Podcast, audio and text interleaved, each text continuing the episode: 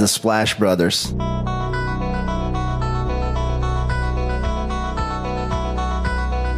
The Splash Brothers, is that? The Splash Brothers. Splash Bros. The bond that you guys share being the Splash Brothers and everything.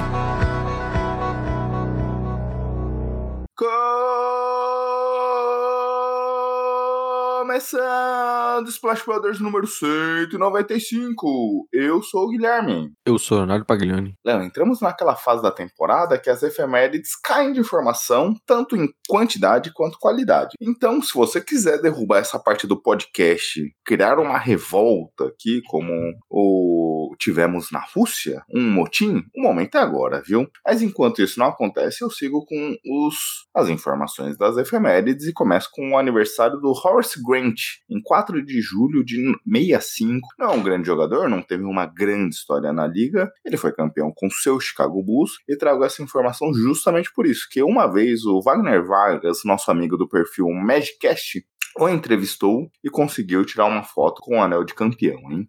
7 de julho de 2019, Kevin Durant, machucado, saía dos Warriors e rumava para os Nets numa sign trade. 9 de julho de 2019, Kawhi Leonard assinava com os Clippers e veríamos naquele mesmo dia o anúncio do Paul George sendo trocado é, para o primo, primo pobre de LA. Já o primo rico de LA, os Lakers viva, vibrava um ano antes, é, também no 9 de julho, com a assinatura de LeBron James. Não sei se gostei de fazer propaganda aqui pro primo rico, Léo. Então, bora a partir daí, merchandising. Desculpa. Bom, arroba podcast Splash BR no Twitter e no Instagram. Pode seguir a gente, né, enquanto existe o Twitter, viu, Gui? Porque tá uma cada dia que passa mais complicado ali pra conseguir. Meu Deus. Bom, mas estamos lá no Twitter, então você pode seguir a gente, mandar mensagens. Se tiver, por exemplo, alguma sugestão do que o Gui pode fazer ali nesse início de podcast, no lugar das efemérides, você pode também mandar pra gente. E toda segunda-feira esse podcast aqui saindo de manhãzinha. É vocês segue o Splashboards aí no seu agregador de podcast favorito, já deixa sua avaliação já recomenda para os amigos. O, estamos no momento que ainda tem bastante assunto, temos, quem sabe, trocas para acontecer daqui a pouco, mas sabemos que daqui a duas, três semanas vai estar bem mais complicado. Só que o Splashboard segue produzindo conteúdo, temos nosso redraft, então apesar de não estar no. Estamos chegando no melhor momento de em termos de assunto, você ainda pode mandar para seus amigos, para eles até mesmo ouvirem podcasts recentes, como a gente falando do draft, esse podcast a gente falando de que a gente vai falar das assinaturas de contratos. Então aí, é, continue ajudando o Splashboard a chegar em mais pessoas. Mas essa fase, Léo, é uma fase que eu particularmente acho bem divertida. A gente testa um pouco da nossa criatividade em termos de buscar assuntos diferentes, testar um pouco o que a gente pode falar aqui.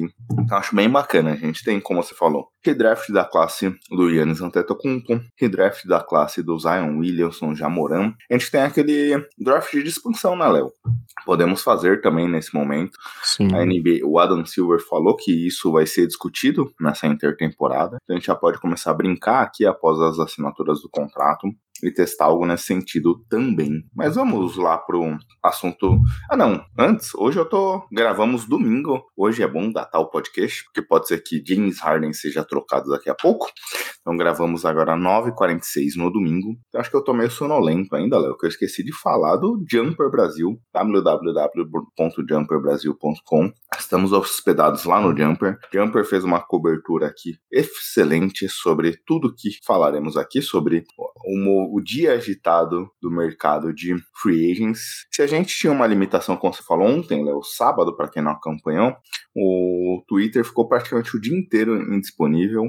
As fontes duvidosas falou, falaram que, na verdade, o Elon Musk esqueceu de pagar os servidores, aí inventou que havia uma limitação de acesso, tanto que hoje já está estabelecido. Acompanhei, Léo. Antes eu tava dando F5 lá na página do Hoje, do Chance. Acompanhei pelo Jumper, porque eles dariam um jeito de trazer a informação em real time pra gente em alguma das novidades de mercado. Eu peguei ali por www.jumperbrasil.com. Essa semana, como você bem adiantou, muitas trocas, muitas trocas nem tanto assim, tivemos algumas, muitas assinaturas de contrato, extensões. Então a gente pula um pouco toda essa discussão de assunto introdutório que normalmente fazemos nesse, nessa altura do podcast para ir já direto para o assunto principal, correto? Correto, e aí é hora do nosso editor subir a vinheta, né? Exatamente. Então, Léo, bora lá. Splash!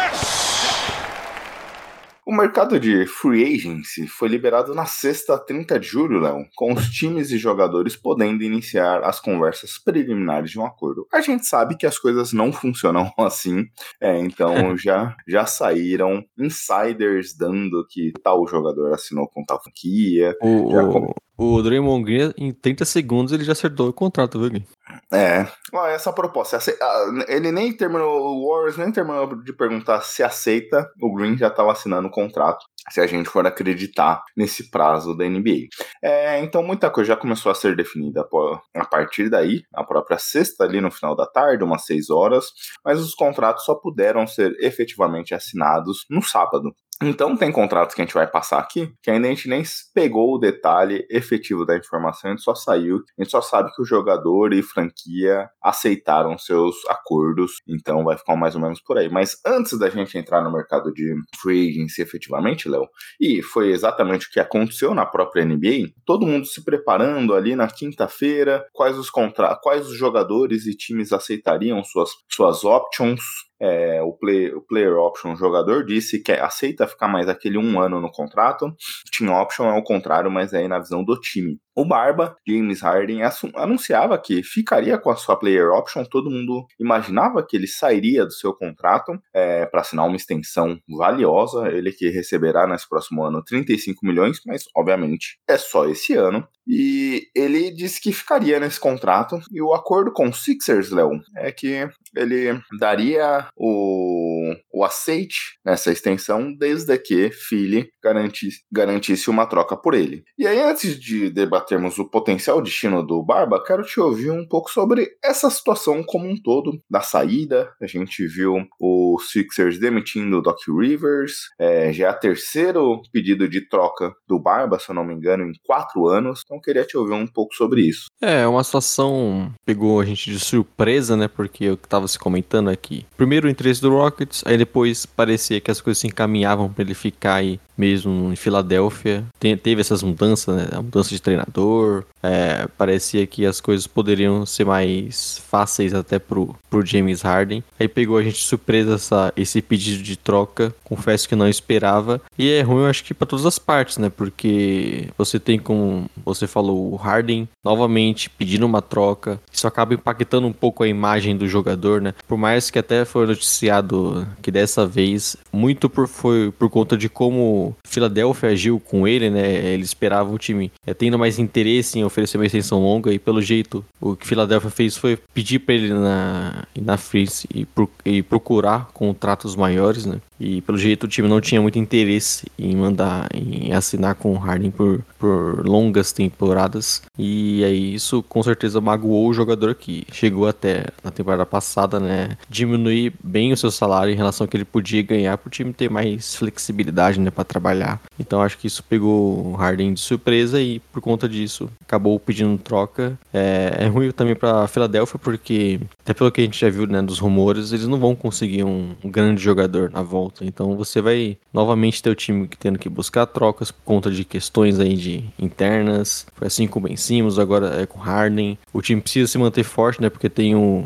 o atual MVP no, seu auge. E não parece que vai ser uma montagem de elenco tão fácil. Eles já perderam bastante tempo, não conseguiram já trazer muitas peças, né? A gente já pode falar um pouco mais disso depois. E ainda tem essa troca para arrumar. É, muitos jogadores já assinaram o contrato, então tem tantos times assim com flexibilidade. E pelo que se comenta aí, não vai ser um. O, não vai ter o Sixers ganhando um grande pacote em troca. E aí fica ruim pro time que tem, tem as aspirações de chegar em final de conferência, brigar pelo título. E, e não sei se nesse cenário aqui daria pra gente apostar nisso, né? Exatamente. É um ponto complexo, né? Como você bem falou, Léo. É uma situação que todos perdem ali de certa forma.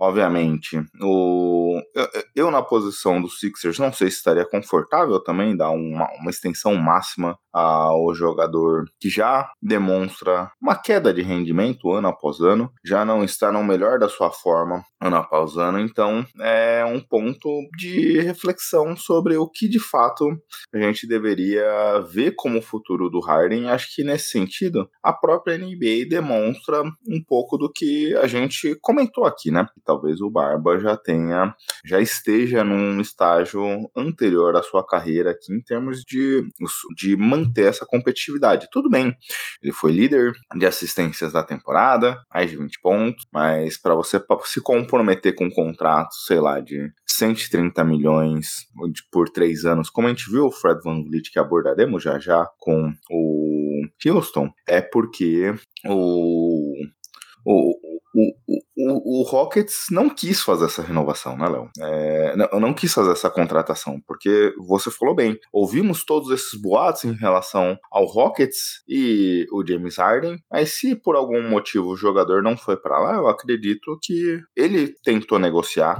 como você bem já sinalizou, e a própria franquia de Houston disse, cara, por esse dinheiro eu não te pago. E aí a situação fica um pouco complexa pro Barba também, é, em, em termos da imagem final dele dos playoffs. Foi um jogador que, é, nos momentos críticos, eu até tinha anotado na minha fala um pouco dessa lembrança. Quando o Barba foi bem, o Sixers ganhou do Celtics. Quando o Barba foi mal, o Sixers perdeu do Celtics. 4 a 3 Ele foi bem em 3 jogos, mal em 4. É, é até um gancho interessante pra gente conectar o próximo assunto, né? Porque. E ele terminou a temporada falando, criticando muito a diretoria sobre o espaço que o time como um todo deveria ter e não só a cobrança em cima dele. E aí, em cima disso, acho que quando a gente olha as movimentações aqui, o único caminho viável nesse momento parece ser o Los Angeles Clippers. A gente não sabe qual retorno que voltaria em termos dessa troca. Você mesmo adiantou aí que é, tem um boato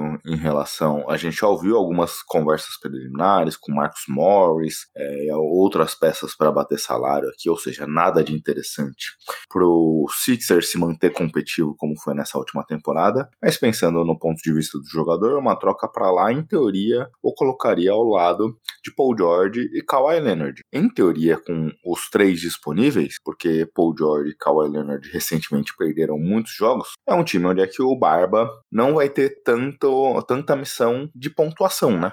É, acho que isso ficaria mais a carga com os dois alas. Então, nesse sentido, seria algo que ele vem buscando nesses últimos anos. Exato, é. Seria um time que, como você falou, né? Primeiro, em teoria, seria muito mais forte. Teria o Harden podendo ser mais esse criador de jogadas. É algo que Paul George e Kawhi sempre buscaram, né? Eles não gostam de ser, de ser exatamente aqueles armadores por tanto tempo assim. E acho que poderia ser um encaixe bem legal, mas como você falou, a questão do. É, até mesmo do contexto, já que estamos, é bem complicado para você buscar outros lugares pro Harden. Então, o Clippers parece, parece ser o mais interessado. Só que aí não tem tantas peças para enviar pro Sixers. A gente sabe como o Murray não é um GM ali que vai acabar aceitar perder tanto em trocas, é, mesmo tendo acordo né, com o Harden para ele ficar no contrato para ser trocado, mas com certeza o Sixers não vai sair de mãos abanando aí, aceitando contratos ruins, né? Então é bem complicado imaginar cenários aí como que o Harden vai acabar saindo do time, porque além do Clippers, qual outro poderia ter interesse nele? O que, que eles conseguiriam mandar em,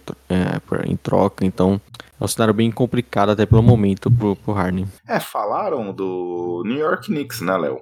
Mas o New York Knicks já assinou uma extensão com o assinou um contrato, na verdade, com o Dante de Vincenzo. Obviamente, 50 milhões 4 anos não é um contrato tão impactante assim, mas aí pensando nas posições, Josh Hart, é, que pode jogar de armador, Jalen Brunson, R.J. Barrett, é, mas será que de fato o Knicks que deu mais ou menos a chave na mão do, do Jalen Brunson nessa criação vai querer uma movimentação onde é que tire um pouco desse espaço dele? Porque a gente poderia pensar numa troca de é, Evan Fournier e Arder Barrett e os contratos mais ou menos bateriam ali para fazer essa movimentação acontecer. É, mas sei lá, acho que com a chegada do Dante de Vincenzo num contrato ali mais ou menos longo, é, em valor total garantido, grande, não acho que os Knicks fariam uma corrida para ter Jalen Brunson, Dante de Vincenzo e James Harden na armação aqui com os três se, se revezando, considerando que ainda tem o Kenton Grimes, que foi um jogador importante ao longo dessa temporada. É, teria que ver como que o Sixers pensa, né? O Sixers não, o Knicks pensa para trazer um jogador como Harden. Também tem a questão dos valores, como eu citei, né? O Sixers está confortável em receber o RJ Barrett, mais um outro cara ali complementar, algumas picks. É, óbvio, isso pode envolver também, de repente, um, uma, uma outra toque que a gente vai comentar, né? A questão do Lillard. O, o Six parece ser um dos interessados, mas é bem complicado imaginar hoje, pensando nos Sixers, né? Uma troca que faça mais sentido, que mantenha o time forte. Acho que a partir do momento que eles não chegam a um acordo com, com o Harden, o time tá ciente que eles podem acabar, acabar com o nível deles caindo, ainda mais sendo rumores, né? De um reforço tão grande por Hit que poderia ser uns interessados no Harden, né? Mas pelo jeito não, não, não faz tanto tipo do, do que eles estão procurando, porque o Hit é outro, que todo grande jogador disponível tá. Parece que tem interesse da franquia, mas em relação ao Harden a gente não viu muita movimentação falando deles, né? Então é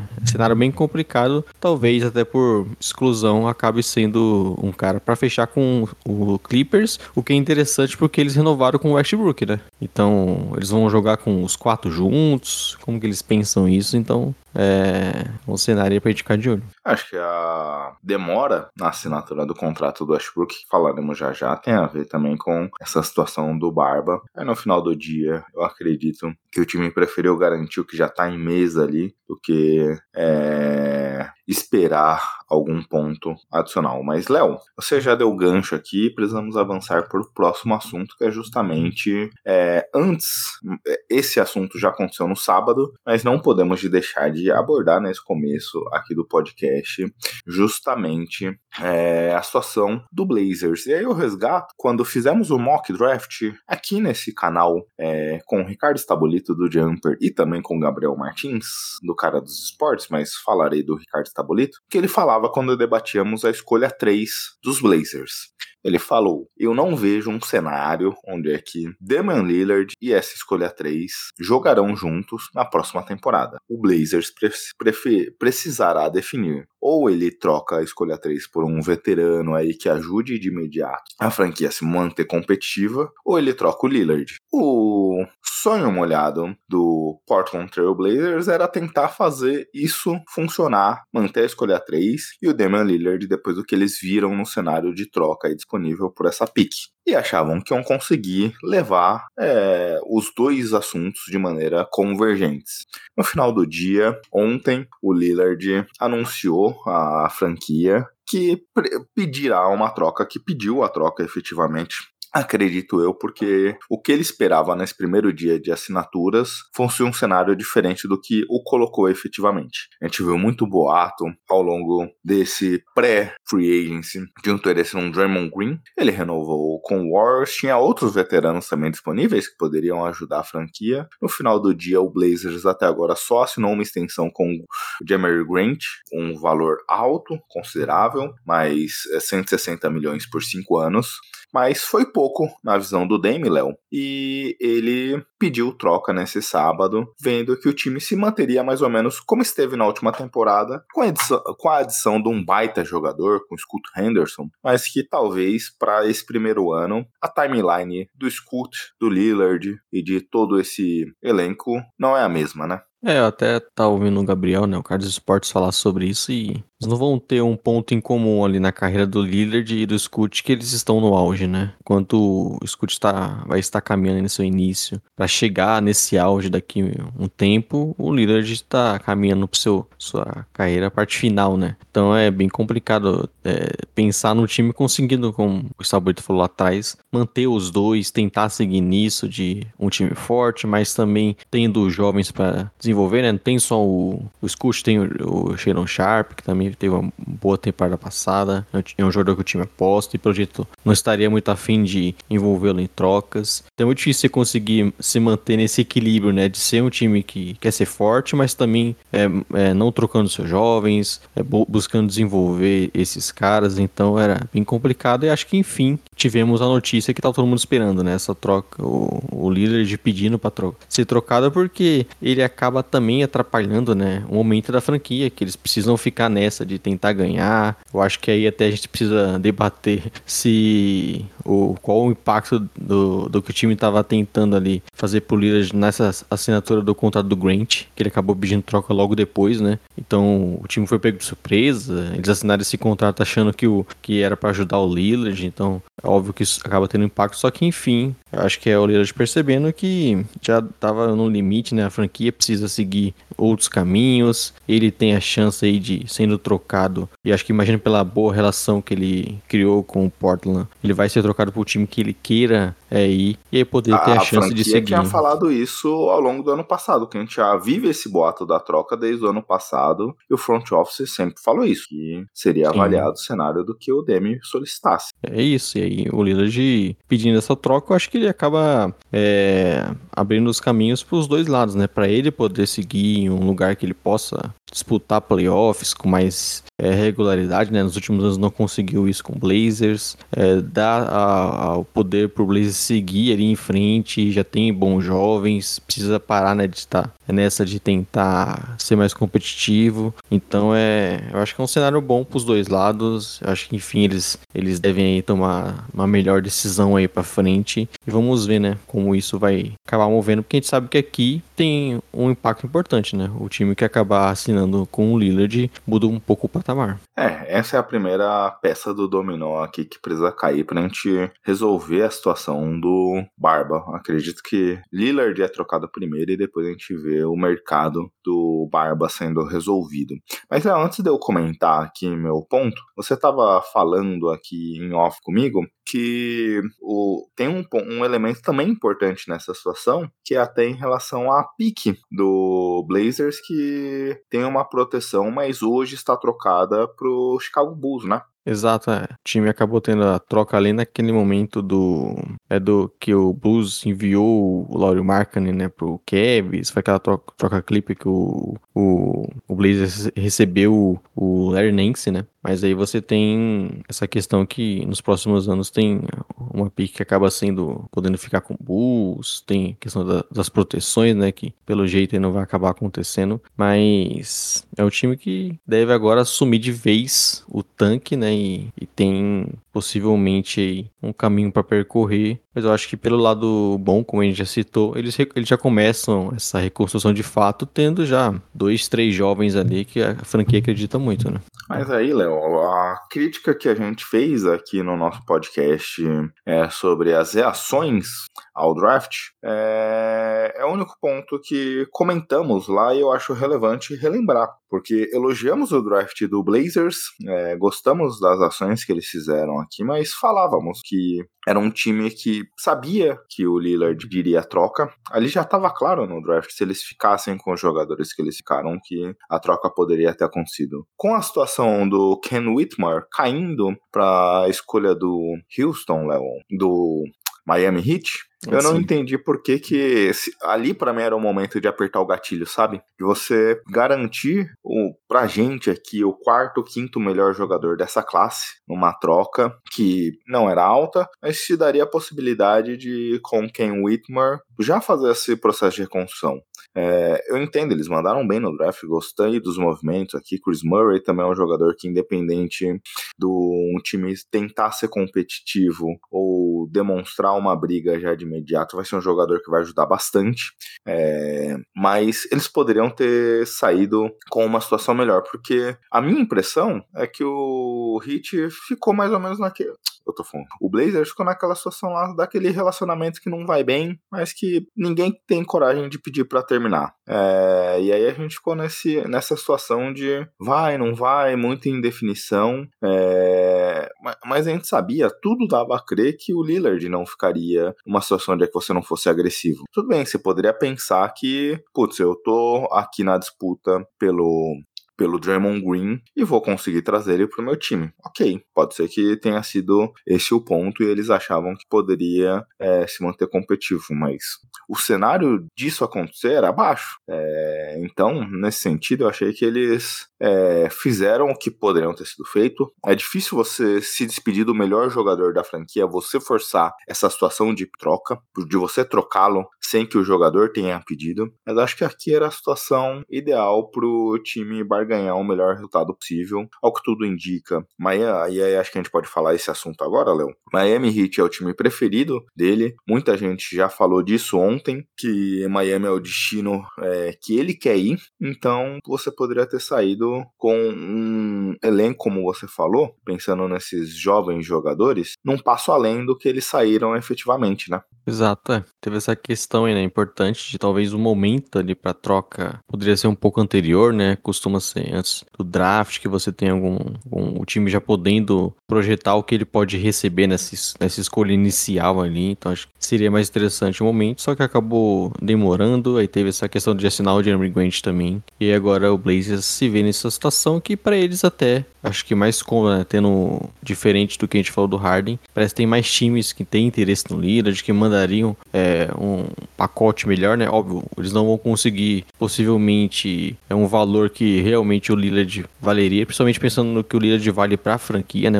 Talvez o principal jogador da história. Só que você tem o time tendo boas opções, principalmente acho que em, em conjunto ali com o Lillard de, de tentar enviar ele pro, pro lugar que ele queira ir. Eu acho que desses citados de início, né, principalmente Heat e Brooklyn, com certeza Miami Heat seria o time que teria talvez o, o maior impacto recebendo o, o Lillard, né? Já tem uma boa base, já, já é um atual finalista e, você tem o time que pode receber o Lillard e ficar ainda mais forte, né? Então acho que esse é, esse é o ponto pra gente ficar de olho como pode ser o, o Heat se, se tornando aí, talvez o, o junto com o Celtics e, e Bucks os principais favoritos na conferência. Ontem a Ramona Shelburne é, do, da ESPN disse que o Lillard tem gosta da franquia San Antonio Spurs. Não sei isso o que de fato quer dizer. No momento que você pede troca e você elogia uma franquia, acho que você está se colocando à disposição para ir para lá, Léo. É, ele falou antes do draft que o único jogador que ele toparia ajudar no desenvolvimento seria o Embanyama. É, mas eu,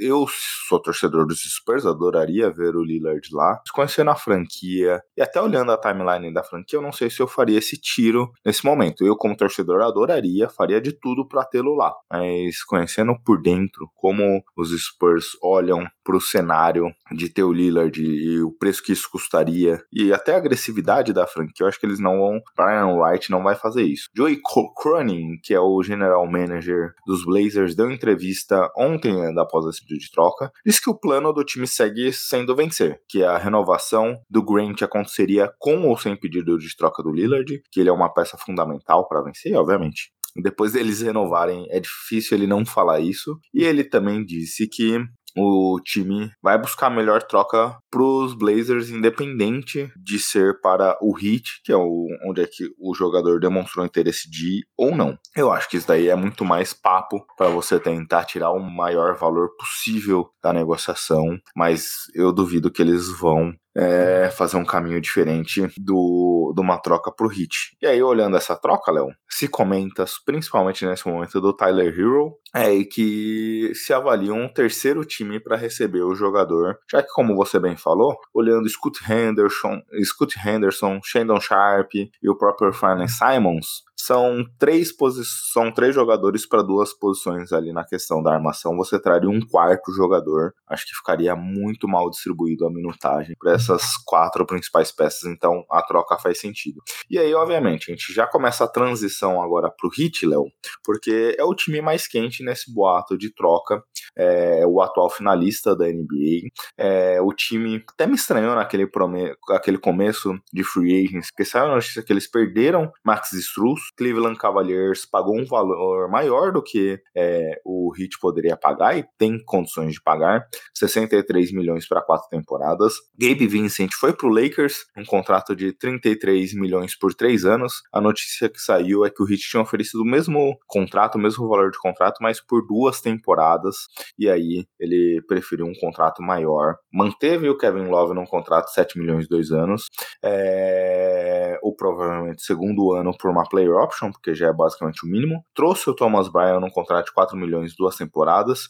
E trouxe o Josh Richardson, que retorna à franquia é, não saiu a questão do salarial sobre ele. Mas antes da troca em si, se ela viesse concretizar ou não pelo Lillard, acho que aqui já é um bom gancho para a gente começar a analisar o mercado do Heat. Exato, é. é um time que viu aí novamente é, aqueles jogadores que que o Spolstra desenvolve ganhando um mercado né, maior e, e acabando saindo por conta disso, que ficaram mais caros. Mas normalmente eles pagam, né? Esse ano eles deixaram é. sair. Acho que chegou, chega um momento, Léo, até com essas novas regras salariais, que você não tem condições, né? Se não fosse o contrato do Duncan Robinson, provavelmente um desses ficariam. É, o time já tem alguns contratos, né? O Hero, o Duncan Robinson, tem do Inspirante do Kyle Lowry, Butler, Bandebaio. É um time que, obviamente, está olhando ali pro Lillard, então eles estão também sempre fazendo movimentos, olhando ali como isso vai impactar ali a questão de poder trazer o Lillard. E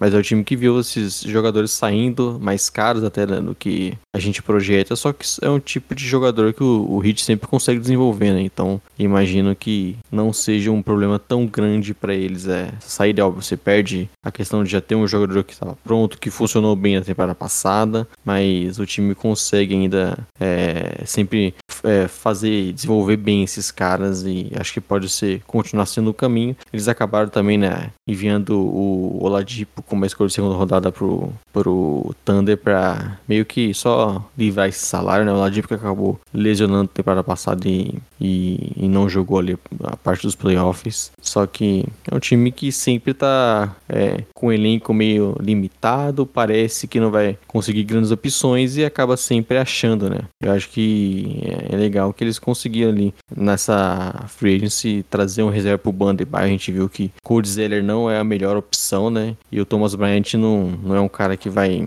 é, ter impacto tão grande, mas já é melhor que o, que o Cody Zeller. Eu acho que isso já é um primeiro passo que a franquia tomou que, que é interessante porque é uma posição que eles necessitavam. Né? Você falou da troca do Ladipo, Léo. Tivemos também a troca do Max Cruz. No primeiro momento, é, a notícia que saiu era pela assinatura simplesmente do contrato. Depois veio a notícia de que foi feita, na verdade, uma troca. E esses dois movimentos abriram também uma trade exception interessante para o Heat, que aí, voltando ao assunto anterior, Caso a gente veja de fato acontecendo a troca pelo, é, pelo Lillard, em teoria o valor poderia ser até menor de jogadores, né? A troca poderia ser muito mais baseada em escolhas de draft. Então esse é um ponto interessante, mas você falou bem. Acho que o ponto que o Hit talvez teve controle era a situação do é, nosso querido Corey Zeller, que se segue sem contrato. A situação envolvendo a chegada, principalmente do Josh Richardson aqui, foi uma reação clara a perder os dois principais armadores ali nas retas finais dos playoffs, já que o Tyler Hero também machucou e não esteve disponível. Então o time tentou, com a chegada do Josh Richardson, Richardson recuperar um pouco do valor é, com a saída que teve efetivamente do Vincent e dos Struz. E como você disse, né?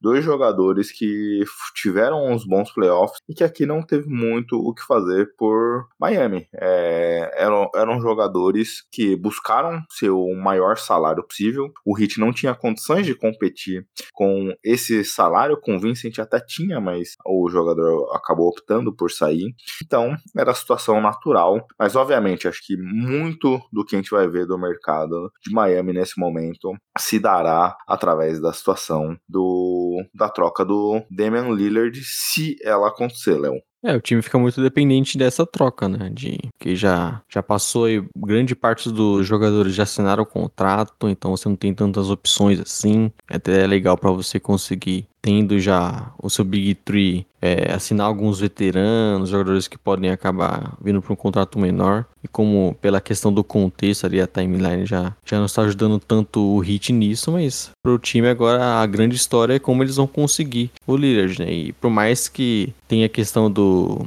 do, do Lillard querer jogar no Hit, a gente sabe que o, o, o Blazers vai facilitar um pouco essa questão de tentar enviar o Lillard para o melhor lugar. Eles vão precisar chegar a acordo. E se o, provavelmente se o, o Blazers não tiver muito afim de receber o Tyler Hero, por exemplo, como parece que é o caso, eles vão ter que conseguir um outro cenário, um terceiro time, ver qual valor eles conseguem por, por esse jogador e chegar no acordo. Então, por mais que pareça ser um caminho meio óbvio, né, do Lillard para Miami, eles vão precisar chegar no acordo e não, não sei se vai ser tão simples assim. É, e a, a fotografia, se a gente pudesse definir essa free numa palavra, é que também os times, com essas novas regras salariais, colocam mais dificuldades para a renovação de jogadores que, que ultrapassem o hard cap agora se criou duas faixas de hard cap, né?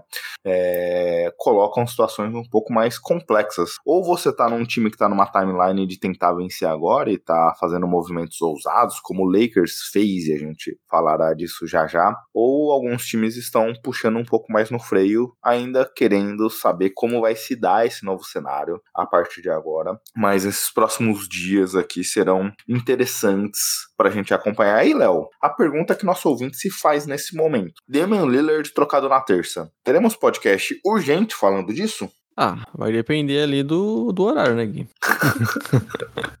Beleza, vamos avançar aqui, Léo. Aqui a gente move os, as duas principais peças do dominó. Curiosamente, nenhuma delas foi efetivamente pro cenário de free agents.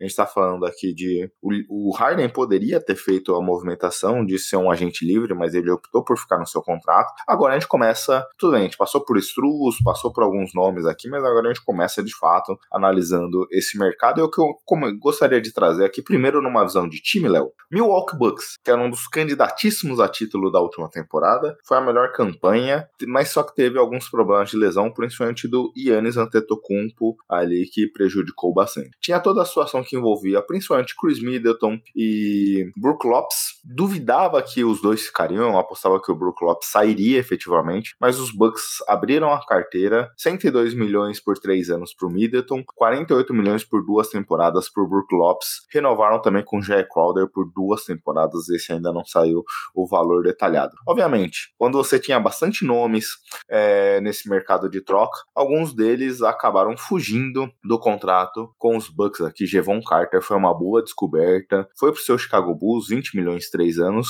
Joe Ingles, é, esse pouco jogou, acho que mais ajudou no ambiente ali é, da construção desse core. 22 milhões por dois anos para o Magic. Orlando busca busca um veterano para ajudá-lo. Mas olhando os Bucks aqui, Léo, três renovações, mantendo ali. Crowder pouco jogou, mas eu acredito que para essa próxima temporada será muito importante, é, até mesmo para esse ala defensor que eles tanto gostam. É, o Bucks é um time pronto, né? Não tem muito o que mexer. E o time resolveu que eles querem seguir com esse núcleo o máximo possível. E aí você deu esse contrato aí pro Middleton, que eu até achei interessante só ser três anos, né? Pra um jogador aí que já tem 31, já não vem na sua melhor temporada, então achei que eles conseguiram negociar bem. Brook Lopes, contrato grande, né? O Brook Lopes foi ficando mais velho, foi ficando melhor, né, Gui? Você vê isso pelos contratos. Ele chegou lá no Lakers ter o mínimo. Pelo mínimo. Aí depois pro Bucks também foi um pouco maior e agora cada vez mais ganhando um bom valor, né? E tinha interesse grande no Rockets, por isso que dificultou um pouco até o, o Bucks renovar e teve que pagar um pouquinho mais caro, só que também ajudou que foi super importante para a passada, foi o segundo na votação de defensor do ano e, e tem que manter, por mais que de repente ele não consiga estar tá mantendo o nível nesse segundo ano, por exemplo, é o time querendo manter esse núcleo, querendo manter o, o, o time mais forte e competitivo, agora que teve essa mudança de treinador, então acho interessante, até por conta dessa mudança de treinador, acho que é legal você trazer o Joe Crowder, Jay Crowder, né? Ele mesmo citou no momento que não entendia, porque o Bucks tinha buscado eles e ele mal jogou nos playoffs. Eu acho que com essa mudança ele pode ser um cara bem importante, como foi em todos os outros times que ele passou recentemente, né? Exato, acho que essa é o grande, a grande história do mercado, né? Obviamente, acho que a manutenção dos dois jogadores é importante, mas a grande história do mercado é essa. E aí, curioso também para ver como os Bucks tratarão os novatos. A gente gostava do que da fisicalidade e achávamos, achávamos que ele combinava bem com o estilo do time aqui com o Marjar, Marjan Beerchamp. Acho que para essa segunda temporada a gente deve começar a ver ele um pouquinho mais na rotação. É, mas gosto desse core do Bucks, como você comentou. Mantiveram basicamente os principais nomes do que já fizeram pelo time Middleton e Brook Lopes, do que tinha um grande potencial aqui é, de retornar. Eu, eu, não vejo um contrato tão grande pro Calder. Acho que pelo que ele pode entregar é fundamental, até para substituir ali mais ou menos os 8, 20 minutos do que o Ingles entregou ali na reta final da temporada regular. E é um jogador que traz defesa, traz a bola de três, traz muito trash talk e traz uma liderança importante para esse time, Léo. Outro time aqui que se movimentou super bem, acho que para mim foi o grande vencedor desse mercado de free agency até agora, Los Angeles Lakers, que tinha todo aquele ponto que o LeBron James dá em entrevista após a eliminação, que queria brigar pelo título, não sabia se o time poderia fazer isso, ainda não tinha decidido se ia renovar ou não. Pareceu uma grande cortina de fumaça para pressionar front office de LA para que as coisas fossem mais agressivas, que os movimentos fossem mais agressivos. Bem, Gabe Vincent, como a gente já falou, sai do Heat, chega aqui por 33 milhões por três anos. Taron Prince e Jackson Reyes chegam basicamente ali pelo mínimo 4 milhões e meio para uma temporada. Ken Ratch nesse mesmo salário, mas para dois anos. É, aí a renovação dos jogadores que já estavam lá: Austin Rivers, 56 milhões, 4 anos. Rui Hashimura, 51 milhões, 3 anos. E DeAngelo Russell, 37 milhões, 2 anos. Para te passar a palavra, Léo, começando pelo fim aqui, acho que o DeAngelo Russell é o grande perdedor desse, desse core do Lakers, né? É, ele não é um jogador que, que alguns anos se imaginava não tendo é, muitas ofertas, recebendo menos de 20 milhões é, no, no, ano, né? E acho que até por conta disso também é mais um acerto do, do Lakers, que conseguiu, conseguiu é, primeiro, acho que mais interessante nisso, a visão que a gente teve do Lakers nessa frente. Não parece que foi um time que ficou, ah, eu vou buscar a terceira estrela novamente, né? Sempre tá buscando uma grande troca, trazer um terceiro All-Star. Por mais que tenha se comentado ali que o Kyrie Irving iria se reunir com o Lakers, parecia ser algo muito mais vindo do Kyrie Irving, né? Pra dar aquela pressãozinha pro, pro, pro Dallas do que em relação ao Lakers estar tá buscando esse tipo de jogador. Então, com isso, eles conseguiram fazer o que a gente fala há muito tempo, né? Que é montar um bom elenco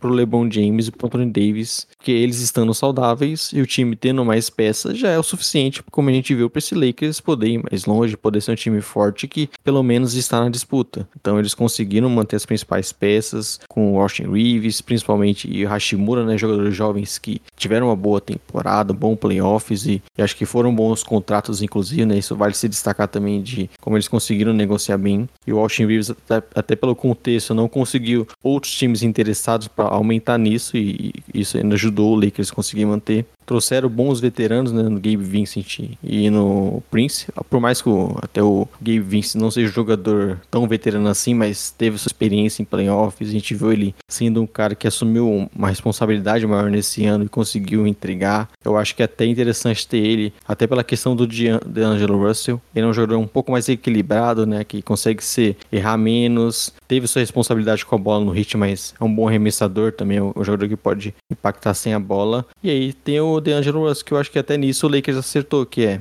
você conseguiu não dar um contrato alto para ele, conseguiu manter ele em um, contrato trocável e que não tem muitos anos, né? Que é o grande problema desses jogadores, que é, são caras irregulares que você não quer ter por tanto tempo, porque não sabemos como que vai estar o DeAngelo daqui a dois anos, né? Ele só vem praticamente caindo nos, nas últimas temporadas. E você conseguindo manter ele, é um cara que pode ser importante durante a temporada regular, principalmente quando você tá sem LeBron James. Só que você mantém um contrato ali bom para de repente se, se enfiar em outras trocas, buscar os tipos de jogadores ali no meio da temporada. E acho que até nisso o Lakers conseguiu mandar bem. É, mandaram super bem aqui. O ponto para mim chave aqui, Léo, é também quanto a NBA queria arriscar nesses jogadores. Austin Reeves fez um excelente playoffs, ele cresceu muito ao longo da temporada, mas a gente não vê uma regularidade nele. Então, você queria se comprometer num contrato de mais de dois dígitos por quatro anos? Eu achava que sim. Eu achava que, pelos rumores que a gente via, os Spurs poderiam ser um competidor em relação a ele. Eu achava que o Reeves sairia com mais dinheiro do que saiu efetivamente. Quando eu olho aqui de fora e vejo ele com o mesmo dinheiro, basicamente, do Hashimura no valor total do contrato, no valor anual, o Hashimura ganha até mais dinheiro do que ele, D'Angelo Russell ganha até mais dinheiro do que ele, eu vejo que o Reeves tinha um potencial maior para isso. Mas é um jogador que não se provou ainda, né? A gente já viu em outros momentos de abundância financeira jogadores como ele saindo com um contrato muito alto. O cap estava bem apertado esse ano. Pouco time poderia se arriscar num contrato longo e caro com um jogador que só tem um ano de basquete em alto nível. Foi um, foi um basquete de alto nível que levou o Lakers para uma final de conferência. Em muitos momentos de partida, ele era o melhor jogador do time, mas eu acho que nesse momento de vacas magras ali, de, vamos dizer assim, mudança de regra salarial, muda, no, nas penalidades em relação ao cap, e o dinheiro disponível no mercado para aquisição de outros jogadores fez com que ele perdesse um pouco de valor. Você até falava num grupo, né? Quando a gente olhou o contrato do Max Struz e o contrato do Rives, eu em teoria preferia muito mais o Austin Rives, mas talvez o mercado é, não viu dessa forma porque os Struz já tá aí há pelo menos dois anos jogando num bom nível. E é o que chama Sim. atenção também, Léo, é, o Lakers apostando em jovens jogadores fora as renovações, mas Jackson Hayes, Ken, Ken Reddish, são jogadores, curiosamente, Hayes, Reddish e o Hashimura é basicamente a trinca ali do draft, do mesmo draft é, do Zion 2019 e todos esses agora rumam pro LA, tirando, acho que o Hayes é um jogador sem tanto teto de evolução, mas a gente tinha muito mais expectativa com o Red quando ele chegou. Ele nunca conseguiu demonstrar efetivamente esse papel, mas são jovens jogadores.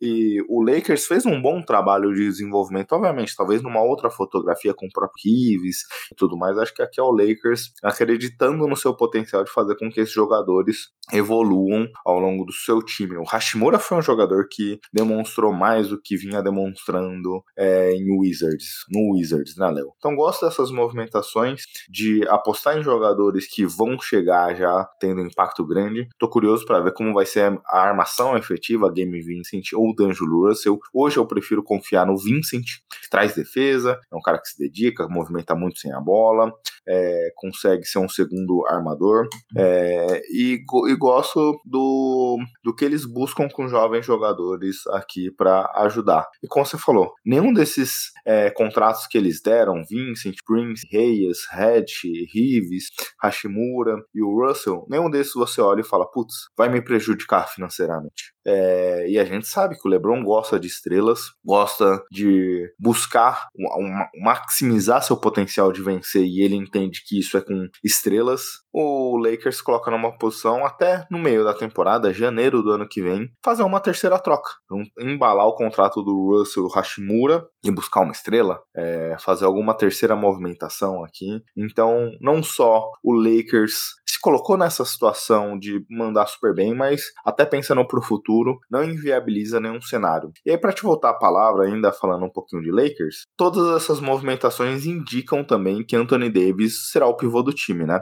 É, ele já debateu em outros momentos que não gosta de jogar nessa posição, com Frank Vogel é, foi atendido esse pedido, agora com Darvin Ham, se consolida ele nesse papel de pivô do time. É, time até porque não tem tanta opção no mercado, né? É mais difícil você conseguir um jogador ali mais próximo de um nível é, maior para você colocar lado do Anthony Davis. E a gente viu como o Lakers sempre funcionou muito bem com ele sendo pivô, consegue trazer é, jogadores mais versáteis ali nas alas, conseguir espaçar um pouco mais a quadra, né? Até porque o Anthony Davis ao lado de um pivô acaba podendo ter esse impacto aí de faltar um pouco mais de espaçamento. Então acho que é condição natural. E como você falou legal ver aí que o Lakers conseguiu é, trazer esses jogadores jovens, conseguiu buscar mais um tipo de, de jogador que funcione mais ao lado de LeBron James, de, de Anthony Davis, bons arremessadores. O Lakers nos últimos anos também fez algumas apostas, né? Esses jogadores aí que foram bem é, cotados no draft, mas que acabaram não atingindo seu potencial. Então eles fizeram isso com o Lonnie Walker, já fizeram isso com KCP lá atrás, já fizeram isso com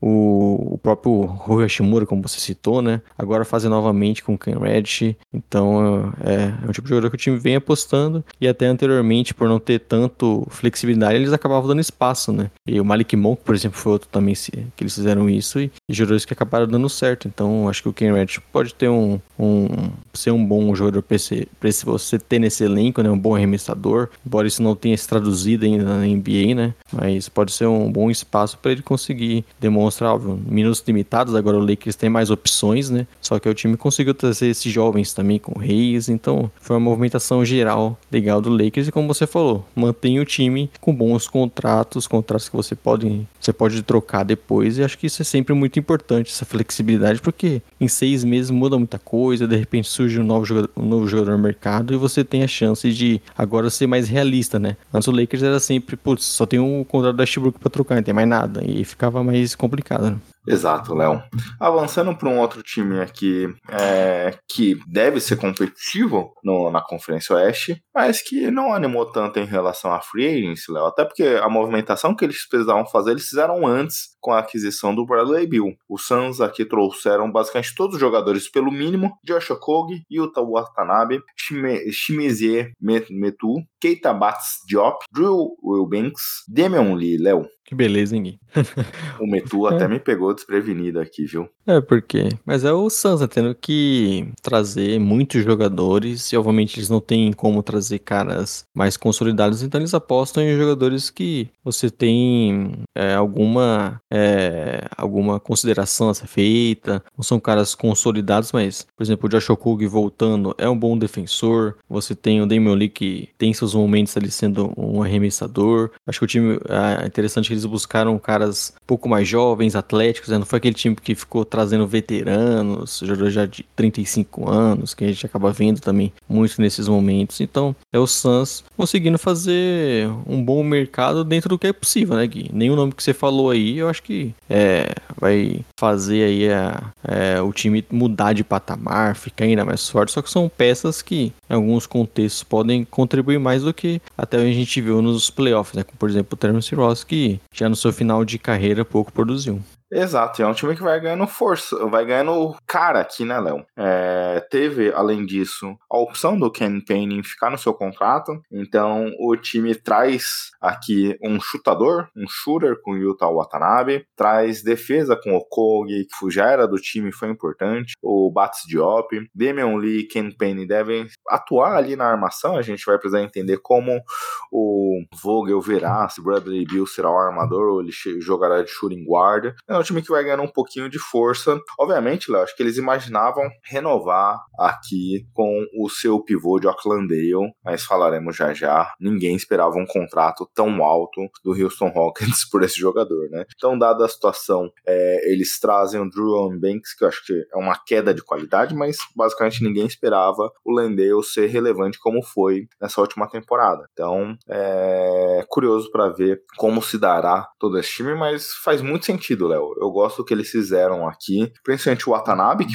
teve uma boa temporada, junto do Nets. É, Duran se deu muito bem jogando com ele, teve um catch and shoot de mais de 40%, obviamente, num, num minuto, numa minutagem limitada, mas acho que é um jogador que combina bem aqui. E defesa, muito foco em defesa aqui, basicamente. Léo, próximo time, é... aí eu vou te jogar a bomba para saber se, se estamos falando de um candidato ou não. Acho que com a situação dos Sixers, ele entra ali na quarta posição e veria com um potencial candidato no leste, mas que soube entender a, o que faltou na última temporada para ajustar agora. Cleveland Cavaliers trouxe Max Struz, 63 milhões, 4 anos, George Niang, 23, 26 milhões, 3 anos, dois shooters aqui que chegam para ajudar muito a necessidade da franquia. Struz que chegou, como eu comentei, por uma troca. Kevs mandou duas seconds, uma para cada time, uma pro Miami, outra para os Spurs. Spurs ainda recebeu também Shed Osman.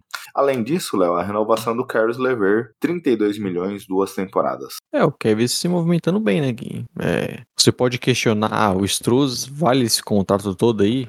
Só um especialista? Mas é o Kevin atacando o que a gente falou lá atrás que necessitavam, né? Desse, nessa posição 3 aí, de conseguir trazer mais arremessadores para esse elenco. A gente viu como o ataque deles ficou bem travado em muitos momentos ali nos playoffs. E aí o time foi e, e teve o foco total nessa questão de mais arremessadores para conseguir espaçar mais a quadra. E aí, para um time que tá é, nesse momento crescendo, voltou a playoffs, tem um bom núcleo ali, de, tem um bom quarteto, né? Você não vai querer, ah, talvez pelo, pelo que o Struz entregue, você consiga de repente desenvolver um jogador que veio do draft, desenvolver o cara que, que não tenha tanto valor assim. Mas nesse momento do Cavs, eles, eles preferem um jogador mais consolidado, né? Um jogador que provou mais em playoffs, teve um, um, bom playoff né, nesse ano com o Miami Heat. Então, é, eles apostando um cara mais certo assim, ainda trazendo o Niang, que também foi um bom reserva no Sixers. Então, por mais que não sejam os valores preferidos aí da minha parte nessa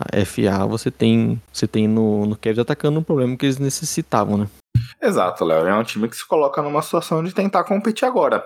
Até por isso que eu fiz a brincadeira sobre eles serem candidatos ou não, porque é, com essa troca, é, com esses movimentos, eles estão acreditando que é o que faltou para o time ser competitivo e dar um passo além do que deram. É, então eu vejo muito esse cenário. Não sei dizer, e obviamente a gente tem uma temporada toda para ver esses caixas, para ver como as coisas se darão. Mas é a leitura que eu faço é que o Cleveland falou, cara, faltou isso para a gente poder se colocar como postulantes ao título. Então vamos atender nosso problema. E obviamente, a gente comentou aqui durante toda a temporada essa posição de small forward, de ala menor, era a grande necessidade aqui do time seja Sid Osman, seja o Okuro, seja o Keres Lever, nenhum deles, o melhor sempre parecia o que estava no banco. Struz pode jogar nessa posição, e Niang pode jogar nessa posição, então eles endereçam um pouco da necessidade ali. Quem acabou dançando um pouco foi o Isaac Okoro, e não foi uma dança tão bonita assim de se ver. Mas é um time que tenta entender as necessidades e atacam ela de maneira primorosa. Então acho interessante, gostei da movimentação aqui se ouviu um boato ao longo desse último mês aqui, Léo, de talvez um potencial interesse em mover o Jarrett Allen. Eu gostaria de ver o Mobley mais como pivô, mas é difícil você conseguir um valor para um pivô que enderece realmente é, o valor desse Allen tem para o time. Então acho que faria sentido mantê-lo e cercar os dois bigs do time com é, shooters. A movimentação diz isso. Eu não sei se esse momento o Kevs faria agora. Acho que eles vão tentar novamente ir com esse núcleo um pouco mais reforçado, né? E a decisão de, de repente, o Mobley ser o pivô mais pra frente, né? Que o time achar que precisam fazer alguma mudança. Mas por enquanto é o núcleo que acabou de dar certo, um time que voltou pros playoffs. Então eles acabaram buscando, como a gente citou, né? O que eles necessitavam sem fazer grandes mudanças, sem conseguir, obviamente, também grandes nomes, né? Então, não sei se vai ser o Struz que vai mudar o Kevin de patamar, mas com certeza é um jogador que vai trazer algo que o time necessitava e eles vão tentar voltar com mais esse ano aí de experiência para esses jovens, para quem sabe assim se botar realmente como um dos favoritos da conferência e a gente sabe que o potencial ali é, é bem grande. Léo, cuidado, porque o Struz é um cara rancoroso. Você viu ele quando chegou, na, venceu a Conferência Leste, eliminando os Celtics, postando foto do hoje, se não me engano, print screen da tela dele sendo dispensado? É, rapaz. Pelo, pela equipe verde? Sim. É, o homem, se ele ouvir seu podcast aqui falando que ele não vai mudar o patamar, caso o Kevin seja competitivo, chegue numa final, algo do tipo, ele vai resgatar aqui sua mensagem e vai postar no perfil dele. O ponto positivo é que os Splash Brothers alcançariam um patamar que não alcançamos aqui a nível internacional. Mas, Mas não sei se oh, para sua autoestima é uma boa, viu? Mas eu não sei também, Gui, se o Stross, acabando de receber 63 milhões, ele vai estar ouvindo um podcast falando sobre basquete. Exato. Ele não é o Kevin Durant, né, Gui? O Kevin Durant com certeza ouviria Você E- viu? Você viu entraria esse dia? Você viu, acho que semana passada? Sim. Para os ouvintes que não ficaram atentos a isso, e nem deveriam, tinha uma live debatendo. No Twitter tem Um aquele. Space, né? Space, que é só em áudio, como se fosse um podcast, debatendo se o Duran, se algum jogador era melhor que o Duran. Mas nenhuma pessoa conhecida, era um debate de fãs. Ele entrou no, no Space e começou a debater com os hosts lá do canal, porque ele não era tão é, importante assim. Ele era um Ai, top ai. 5. A discussão é se ele era um top 5, né? Ah, sim. Aí ele entrou lá no. começou a debater. Então vamos. Curioso. Eu sugiro que a gente faça um podcast, uma live com o nome do Kevin Durant. De repente ele Marca aparece ele. lá. Marca o arroba. Bem, Léo, a terceira melhor campanha da Conferência Oeste no último ano, Sacramento Kings, era uma das quatro equipes com mais cap disponível nessa free agent. E eles basicamente não fizeram muita coisa pra frustração do nosso amigo Lauro Cantarelli, viu, Léo? Não sei se ele falou contigo, mas quando Sim. o time deu o contrato por Harrison Barnes, o Lauro devia estar pistolito, correndo com a cueca na cabeça, querendo dar um murro em alguém. Harrison Barnes renovou seu contrato por 54 milhões por três anos. Troy Lyles também fica na equipe, 16 milhões duas temporadas.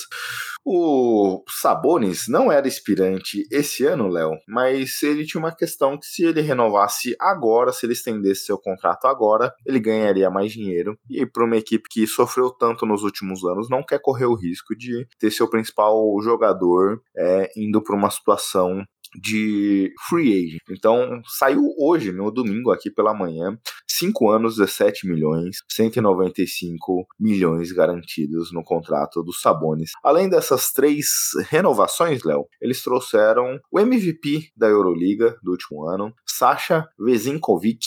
O ala chega com um contrato de 20 milhões por 3 anos. É, foram movimentos mais humildes, né, Gui? Porque a especulação recente no Kings era cara, jogadores como Kuzma, né, Bruce Brown. Então acho que por isso aí a frustração do nosso amigo é Lauro, mas eu gostei dos movimentos, acabaram renovando o Barnes. Aí acho que um, um pouco mais alto do que deveria, né? O Barnes eu já acho que não tem tanta importância assim, a não ser a questão de ser um veterano, de estar muito tempo no time, mas é, não se mostrou um jogador tão importante assim para esse contrato, né? Não foi bem nos momentos chaves dos playoffs. Jogo É. 6 e 7 ele basicamente não jogou. Exato, né? Mas você teve bons movimentos, o time conseguiu ali uma troca, buscar o Chris Duarte, que é um arremessador e já mais experiente, né? E acabou pegando no valor baixo, que os- o Pace tá acabando apenas meio que se livrando do contrato para abrir esse espaço também, né? Então foram movimentos mais humildes, como você citou, o jogador vindo da, da Europa, um cara que não é tão conhecido. Então eles, eles trazendo mais peças ali para rotação, mas não trouxe aquele cara como eu citei, por exemplo, seria o Kuzma, né? Um jogador ofensivamente foi muito bem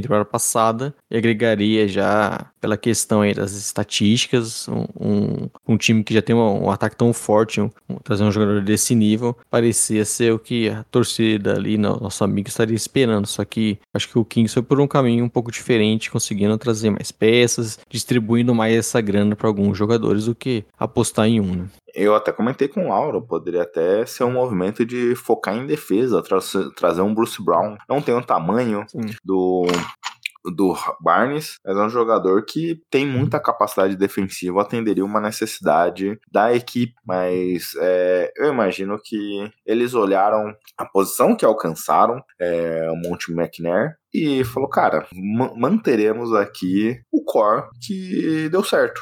O core que nos levou à terceira melhor campanha na Conferência Oeste no último ano. E vamos focar nesse trabalho. Eu não gosto, eu acho que eles poderiam ter sido mais ousados, principalmente no que você falou em relação ao Barnes. É, é, Eu não sou tão fã do Lyles, mas entendo a renovação. É, a, a extensão do contrato do Sabonis não tinha o que fazer. E o Sasha Vezenkovic foi uma oportunidade grande de mercado. Mas a maior contratação, a, ma- a maior extensão aqui fora o Sabonis é o Harrison Barnes. Você dá um contrato ali próximo de 20 milhões garantidos é, pro Ala, que, como eu comentei, não foi, quase não jogou nos momentos chaves ali na última, dos dois últimos jogos do Kings na última temporada. Tínhamos, tínhamos muito alas disponíveis aqui nesse mercado, né, Léo?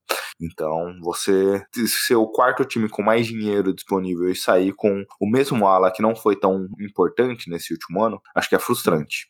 Acho que teriam caminhos aqui que você poderia endereçar uma necessidade como você falou, para um cara que trouxesse finalização, um ataque com Kuzma, para um jogador que talvez trouxesse mais defesa, é, no fim eles ficam como estavam.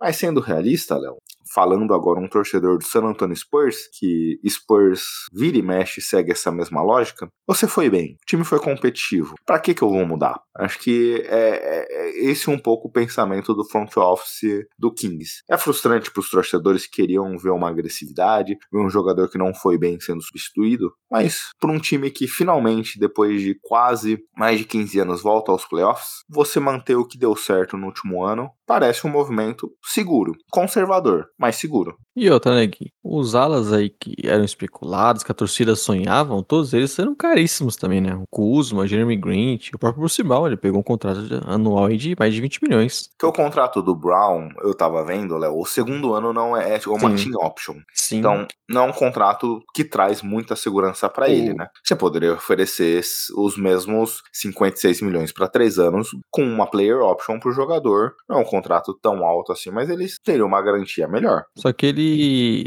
É que especulava muito que ele seria aquele jogador da mid-level, né? Então falou nele no Lakers, no Dallas, times que ofereceriam essa mid-level. Aí o Pacers apareceu com esses mais de 20 milhões anuais, né? Que aí já é equivalente a quase dois anos do que ele ganharia em outros Exato. lugares. Então acabou que o Bruce Ball apostou aí indo pro Pacers. Acho que já é um time que caminhando também para tentar disputar um pouco mais, né? Só que esses alas todos que tinham disponíveis acabaram sendo caros, né? O Ken Johnson, Jeremy Grant, então, Caio Kuzma, né? Acabando ficando. Então, o, o Kings foi mais conservador nessa.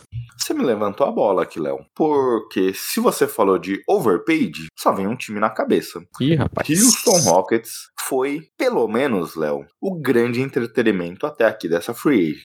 O Rockets Chegar... é aquele cara que sai jogando dinheiro na carta do mundo, né, Gui? Me lembrou aquele clipe do Blink-182, Léo. Pros jovens aí de 15 anos, Léo, a idade do meu filho, 16 anos aqui, nem deve saber o que é MTV, nem deve saber o que é clipe, viu, Léo? E muito menos Blink, né, Gui? Então... Exatamente, bom ponto.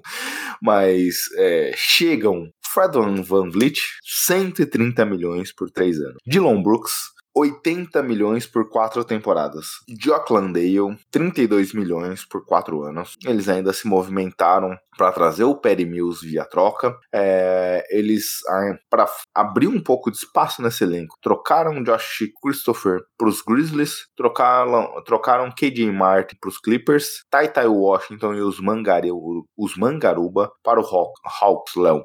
É, é um time que tem para a próxima temporada a sua pique já comprometida com o Oklahoma City Thunder na troca do Chris Paul e claramente olhou o elenco atual, viu a bagunça que foram esses dois últimos anos, é, com um time muito mal, muito, muito, muita ineficiência nesse elenco. O time forçava muitas situações ali, os jogadores forçavam demais. Kevin Porter Jr., que curioso para saber o papel dele nesse time, Jalen Green, até mesmo o jogador que a gente gosta, o Alperen Shangun, dos jogadores mais eficientes da liga. Olha para o futuro aqui, acho que a chegada do Emil Doca já era um sinalizador disso, que eles se movimentariam, e busca trazer jogadores, pelo menos Van Vliet e Dylan Brooks, Léo, muito comprometidos com defesa, muita dedicação nesse lado da quadra.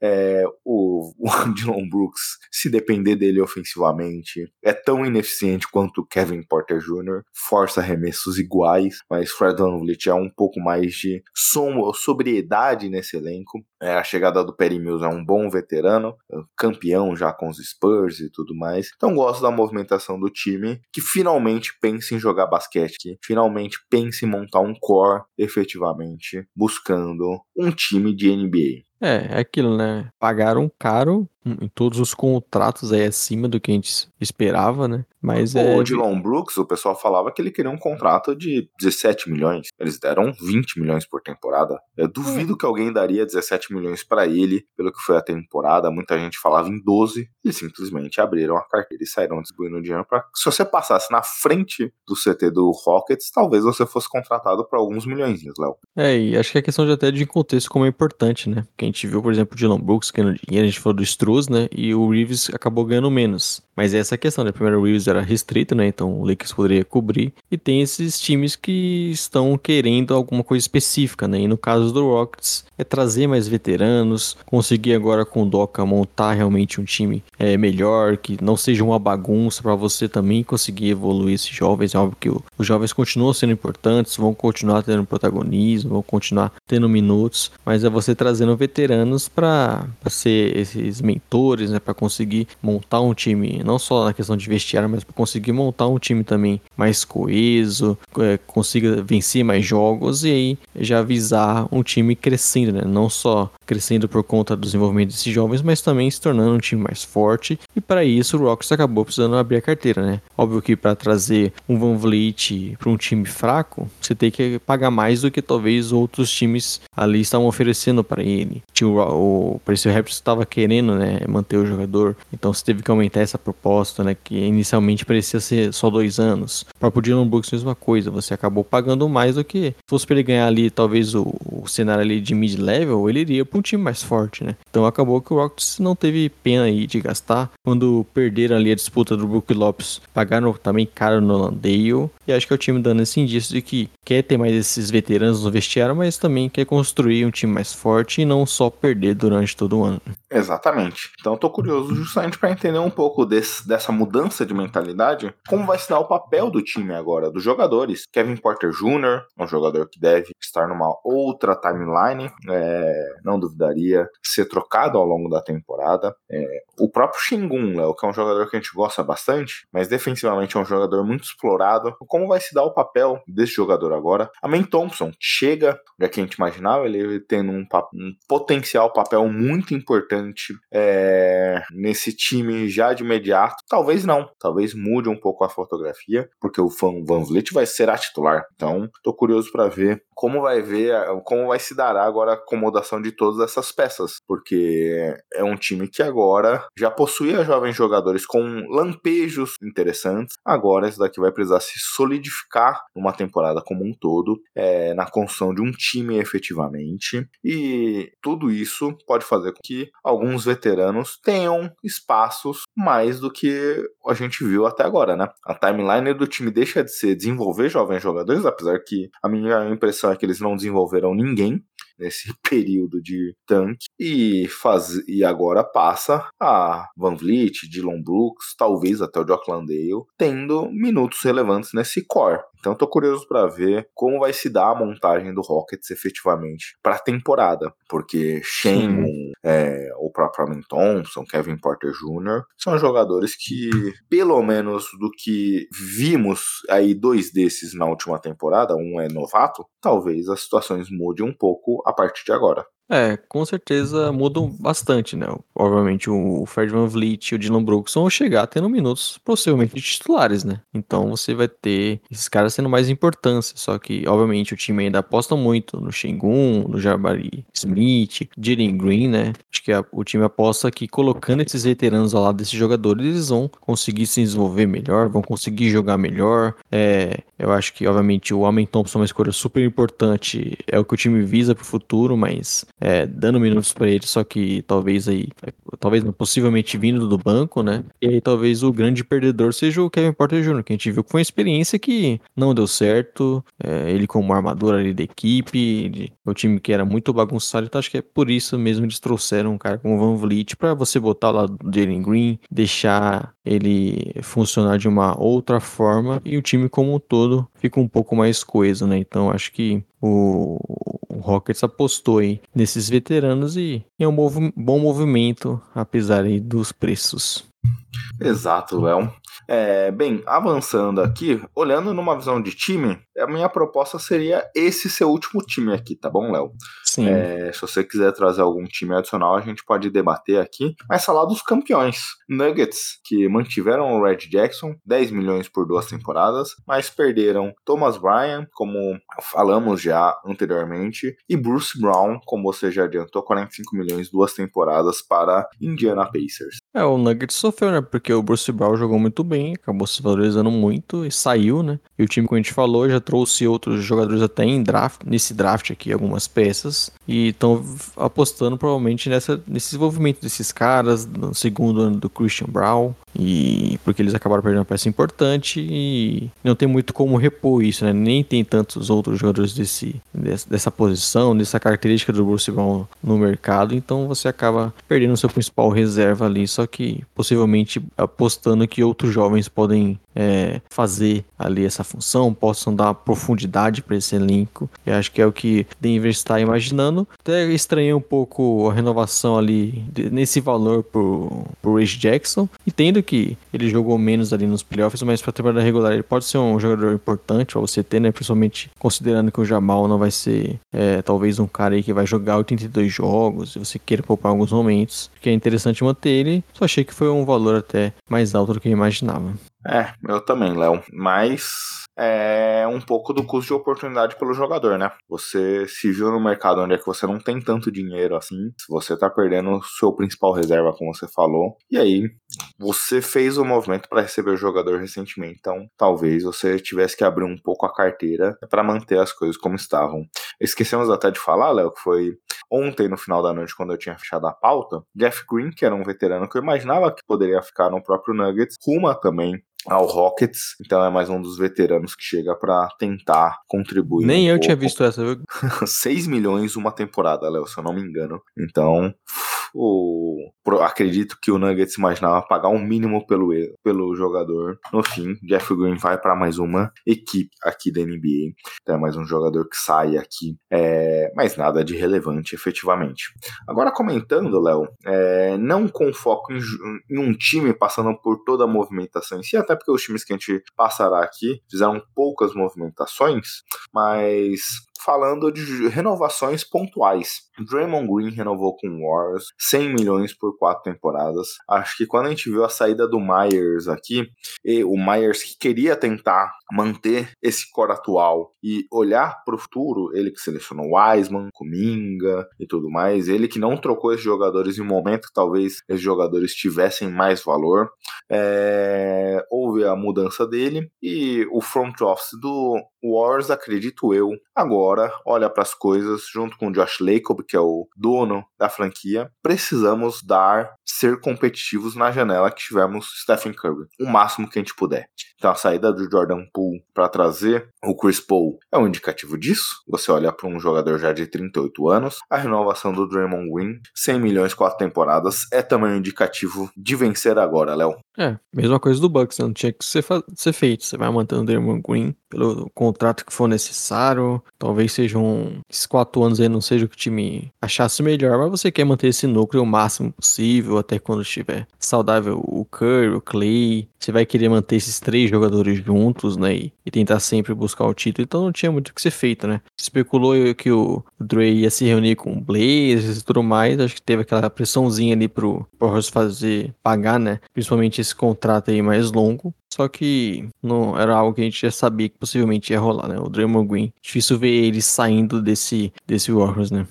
Exato, Léo. E, obviamente, é o time que viu a janela de tentar se manter competitivo. Obviamente, é, Chris Paul, como eu já comentei, já está numa idade avançada. É, todos os jogadores são mais 30 anos. Então, obviamente, aquele desejo antigo do Josh Lacob de manter uma dinastia por 20, 30 anos, a realidade bateu, né? Não é simples assim você se manter competitivo por tanto tempo. Mudam-se as gerações, dificilmente você vai repor um talento do Curry. Então vamos ser realistas, a gente tem um dos melhores jogadores da história agora, não dá para ficar pensando no futuro. Então olhando até essa janela, eu tô curioso para saber o que, que eles farão com o Cominga da vida, Léo. Não sei se uma troca é efetivamente agora, talvez ali chegando janeiro, fevereiro. É, Chris Paul é expirante. Ele tem mais dois anos, mas o contrato do ano que vem não é 100% garantido. Então poderia ser até uma troca envolvendo ele, trazer um outro grande jogador, mandando Minga, mandando alguma outra peça. Eu sou curioso para ver também. Né? É, como se dará esse core do, do Warriors a partir de agora. Mas em relação ao Green, acho que fizeram o que tinham que ser feito, Léo. E confesso a você que 25 milhões por temporada, eu achava que ele fosse querer mais dinheiro, viu? Então eles conseguiram alongar, o Green conseguiu alongar esse contrato, mas eles conseguiram diminuir o valor anual a ser pago. Então acho que, Sim. dada a situação, foi bom para todo mundo. É, acabou sendo que a gente esperava, bom para todas as partes. O Draymond Green continua com o Curry, com o Clay, bom para todo mundo.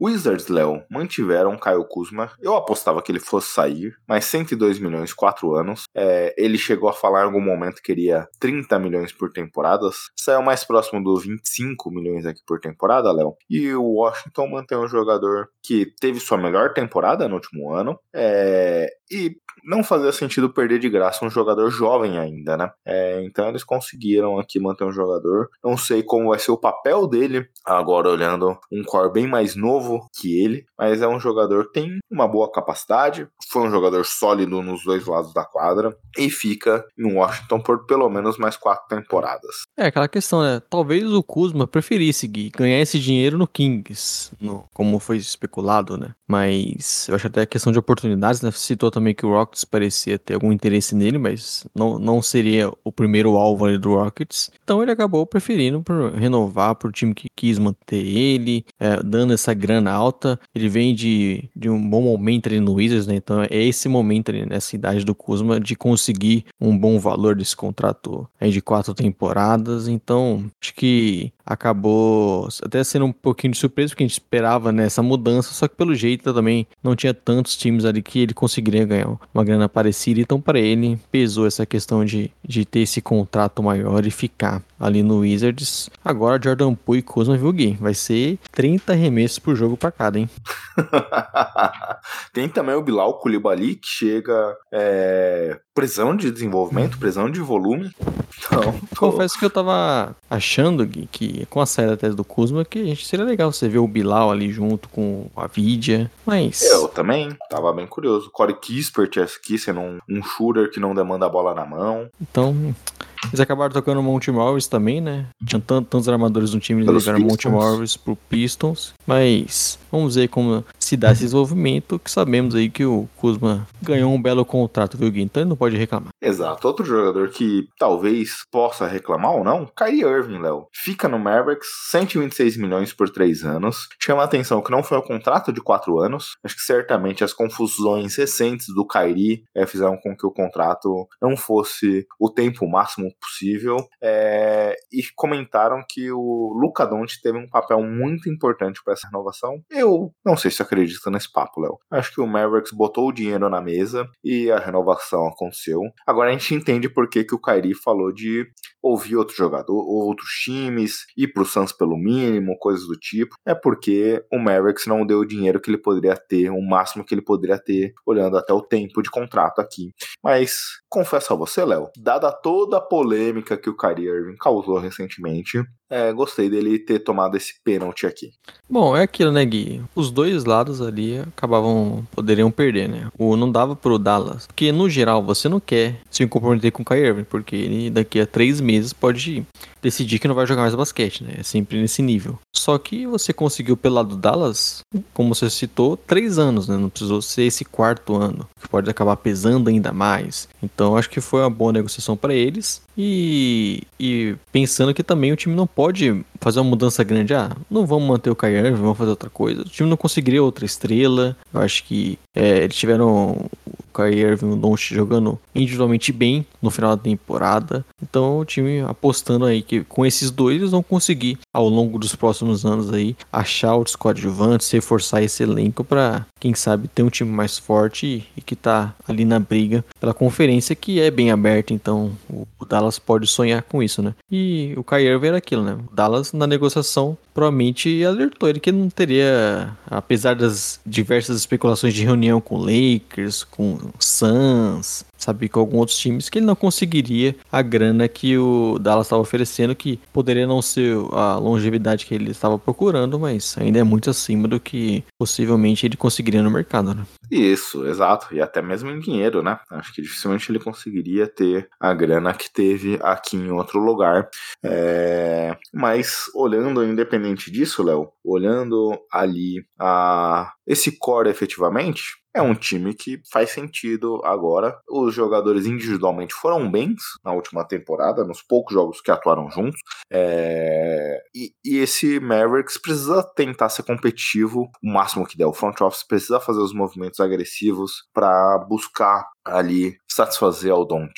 E aí é até curioso, né, Léo? Porque era um time que tinha a sua escolha protegida top 10, então fez um movimento de derrota, foi até punido, uma multa pesada é, pelo último jogo, onde é que o Jason Kidd falou: é, eu não queria escalar esse time, mas foi o que me mandaram fazer para que eles dependiam da última derrota ali para se colocar nessa situação. Saíram do play-in para fazer essa movimentação. E aí, quando a gente vê que os dois finalistas da última temporada vieram do play-in, Léo, é, dois finalistas de cada conferência vieram do play-in. O Heat foi para final de conferência, foi para final da NBA vindo do play-in. É curioso ver esse cenário, né?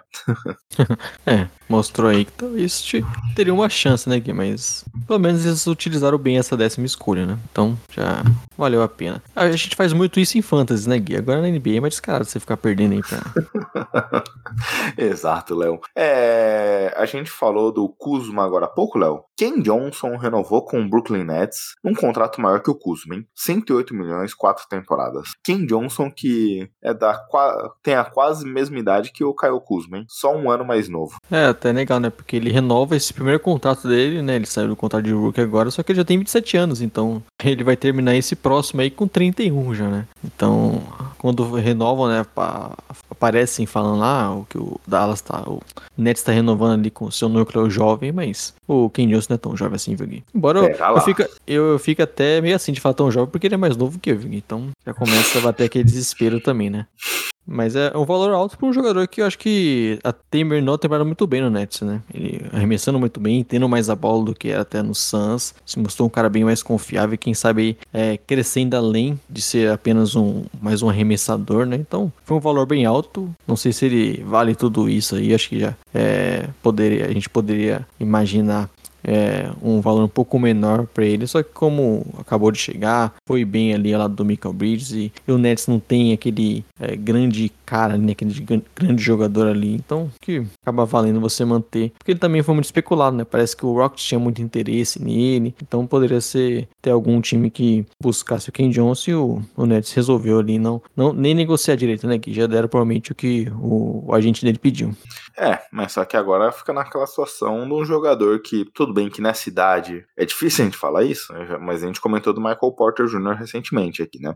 Ele recebe pelo que ele pode vir a ser. Ele vai precisar evoluir um pouco seu jogo para fazer valer esse contrato a partir de agora. É, eu citei o Kuzma como exemplo, que o Kuzma é um cara muito mais pronto já.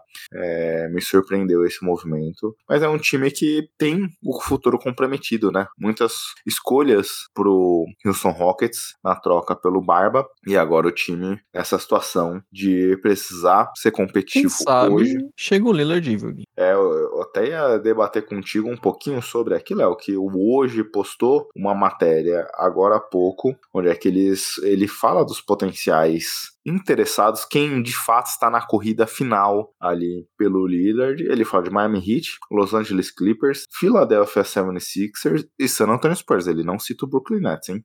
É, o Nets parece um dos citados pelo próprio Lillard, porque ele tem uma boa amizade, né, com principalmente o Michael Bridges. Ele citou, né, que ele é muito amigo do Michael Bridges, do Bandebaio. Então, parecia ser um caminho. E, óbvio, o time acabou recebendo diversas escolhas aí do, do Suns, então poderia ter algum capital para enviar por ele. Só que vamos ver, né, Gui? Que Filadélfia também pode se, se manter aí de, entre os favoritos, quem sabe trazendo o Lillard. Só que não vamos comentar sobre o Lillard, Gui, porque já temos já tem alguns maldosos que falam que o nosso podcast é longo. Aí, dentro do podcast, a gente fala sobre o Lillard e no final tem a conclusão sobre ele e vai mostrar que a gente aqui fica gravando durante três dias, né, Gui?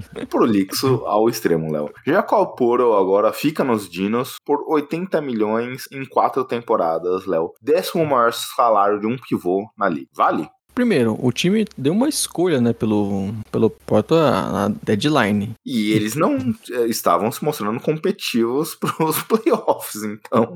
É, escolha, é... escolha do ano que vem, né, que tá por Spurs.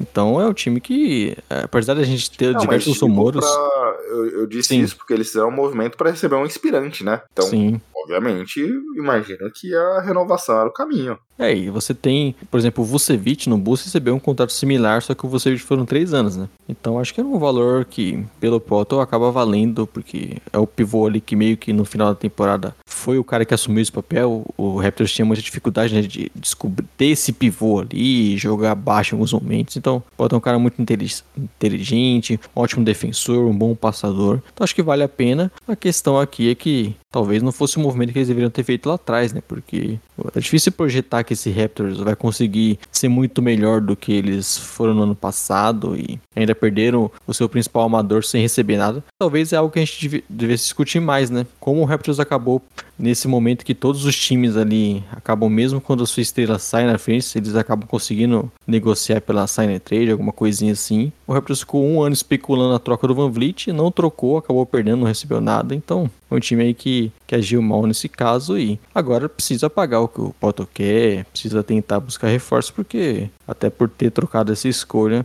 eles não tem, não parece que vão buscar uma reconstrução, né? Exato, Léo. Bem curioso aqui para o futuro dos Raptors. Muita gente criticou aqui o que eles fizeram recentemente. É... Vamos avançando aqui, Léo. Herb Jones, ele que era um jogador de segundo round, então no primeiro momento eu tinha um pouco de dificuldade para entender o que eles fizeram ali, mas eles abriram mão do contrato atual de novato do Herb Jones para poder reassinar com ele. Mas tudo isso por conta, é, como eu comentei, desse aspecto do jogador é, ser inspirante ano que vem. Então era melhor você já garantir esse contrato de imediato aqui, Léo. E aí temos a renovação do ala defensor aqui com o Pelicans, 54 milhões, 4 anos. É, Herbert Jones importante do lado defensivo, né? E acho que apesar de ter vários jogadores aí na, na rotação, ele é um dos jovens aí que conseguiu ter esse espaço, é, mas tem uma excelente defesa. E é o time fazendo um movimento para manter ele. Mas eu tô bem curioso para ver esse Pelicans, viu? Tá meio nebuloso aí, as especulações do Zion. Vamos ver o que, que eles acabam fazendo nesse ano. Exato, Léo. É, para ir caminhamos aqui mais ou menos já para os finais, vou citar três renovações simultâneas e a gente debate elas. Dante de Vincenzo renovou com o Nick, foi pro Knicks 50 milhões, 4 anos. É, eles que montam agora o core de Vila Nova, né? Jalen Brunson, Josh Hart e o Don Vincenzo. Falta o Michael Bridges, que talvez seja o melhor dos três, dos três jogadores que estão hoje nos Knicks.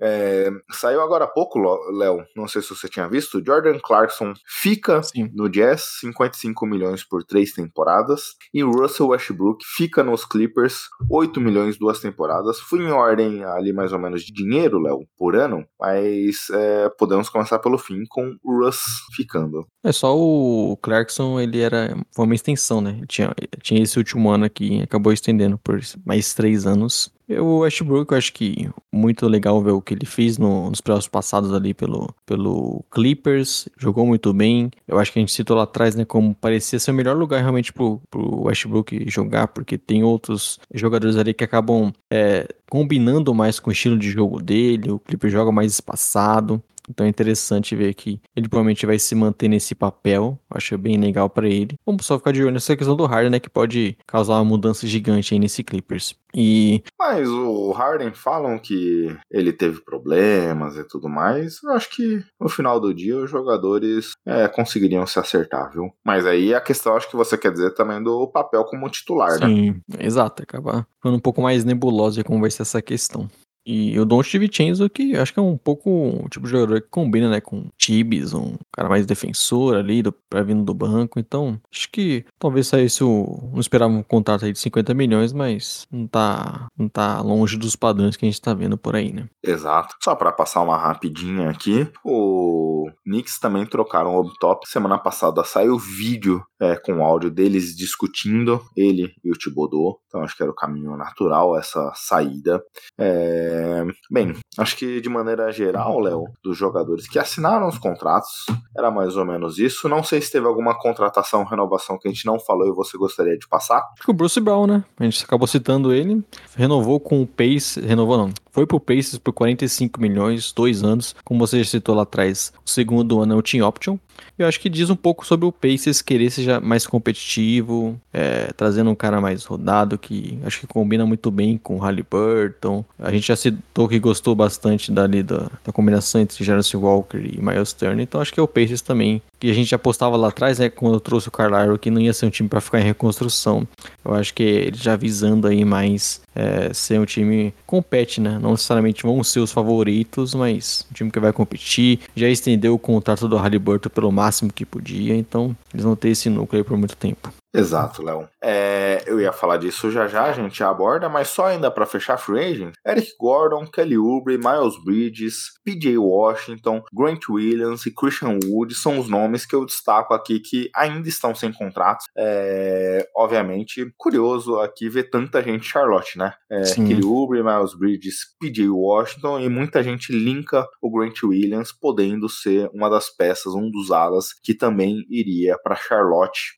É, tem a mudança do novo dono. Não sei até que ponto isso influencia alguma coisa, mas o Christian Wood é o grande perdedor dessa free agency, Léo. Até falei, né, acho que no podcast passado, né, que não sei como tá o valor dele, de repente é um cara para assinar ali pelo ter menos no mid-level por um, dois anos com algum time mais forte para tentar, né, se recolocar no mercado daqui a um tempo, porque... Agora ele vai ter que assinar pelo mínimo. É, não vai ter muitos, não tem muitos times interessados nele e pagar o que talvez ele imaginasse que iria valer. Não teve uma valorização grande no Dallas, né, acabou não nem sendo muito querido pelo treinador ali. Então, é ficar de olho. Acho que esses são os principais nomes mesmo. Acabam sendo que os restritos, né? Os agentes livres restritos acabam sofrendo mais, né? Porque a maioria que você citou aí é esses casos, né? O Grant Williams, o P.J. Washington, o Miles Bridges, o Aerosumo no Bulls também, que ainda não renovou. Então, é aquele cara que outros times acabam não querendo oferecer um contrato porque o time pode cobrir, você acaba ficando com o que é preso. É, são caras jovens ainda, mas que a gente não tem com clareza qual o potencial deles realmente, né? Então, quanto eles valeriam. Então acaba ficando esse impasse até, quem sabe, surgir uma renovação. Mas curioso que,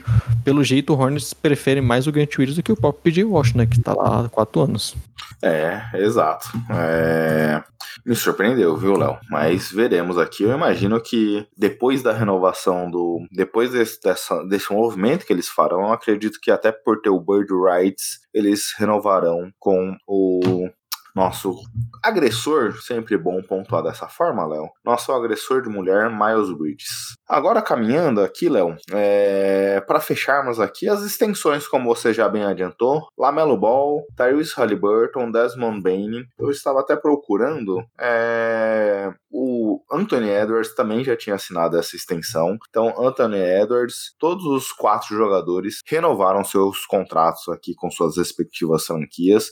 Curioso que o 76ers a priori não renovará com o Tyrese Maxey, que é dessa classe, de maneira antecipada, até porque com essa potencial mudança do Barba, eles não sabem muito bem o que farão para o futuro.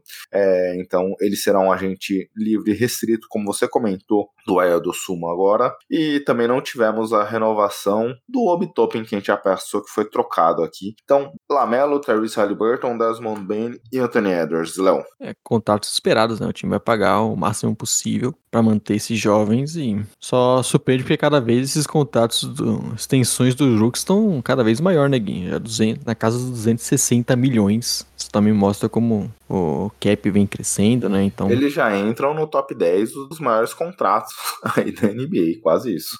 Exato, é. Então cada vez mais o, esses jovens já ganham muito dinheiro. Exato, Léo. Pra gente fechar aqui o podcast, quase duas horas, suas dicas culturais, Léo. Minha dica, Gui, era até de nossos amigos, né, que anunciarem um podcast novo. É, eu quero o pessoal também lá do Layups Trees, que agora é o Bandeja de Três, viu, Gui? Um perfil lá no Twitter, também um podcast. Conta lá com o Matheus, né, que a gente já chegou a citar ele em outro momento aqui, com um grande perfil que... Ele já participou conosco aqui, sim, Léo. Sim, e é um perfil que trazia muitas questões de estatísticas também, muitas análises interessantes. Tem junto ali o Jota, né, e o Vitor, que inclusive joga fantasy com a gente também. Eu, eu chamei o Matheus pra jogar uma liga que a gente joga com o Vitor. Essa semana ele falou, puta, cara, eu tô com uns projetos aí novos, não tá rolando. Aí depois até mandei uma mensagem pra ele. Eu falei, ah, pô, você nem falou que era um podcast, caramba.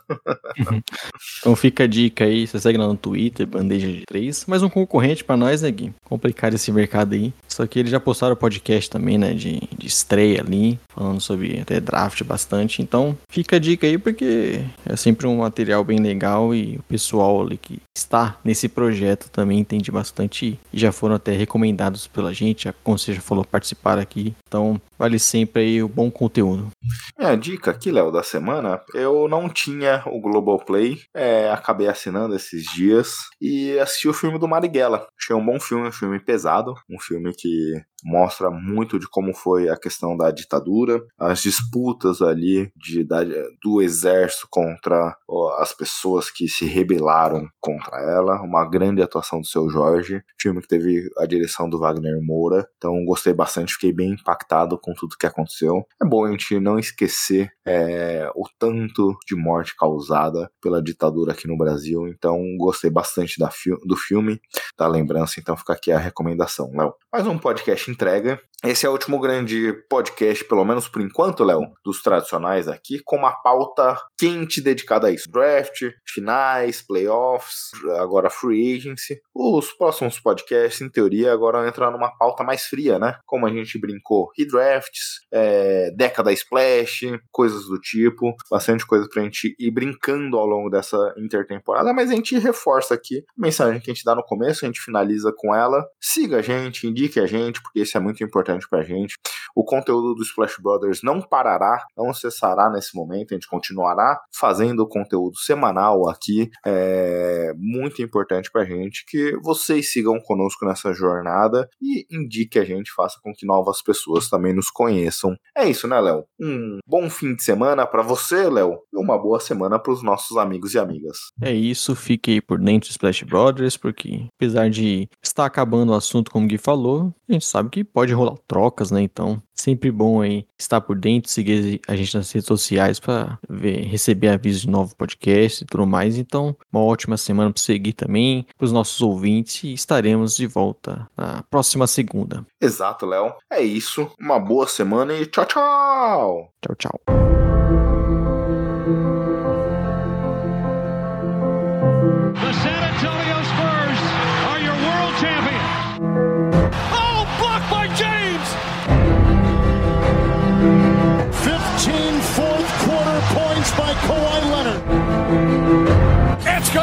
Kevin Durant from downtown.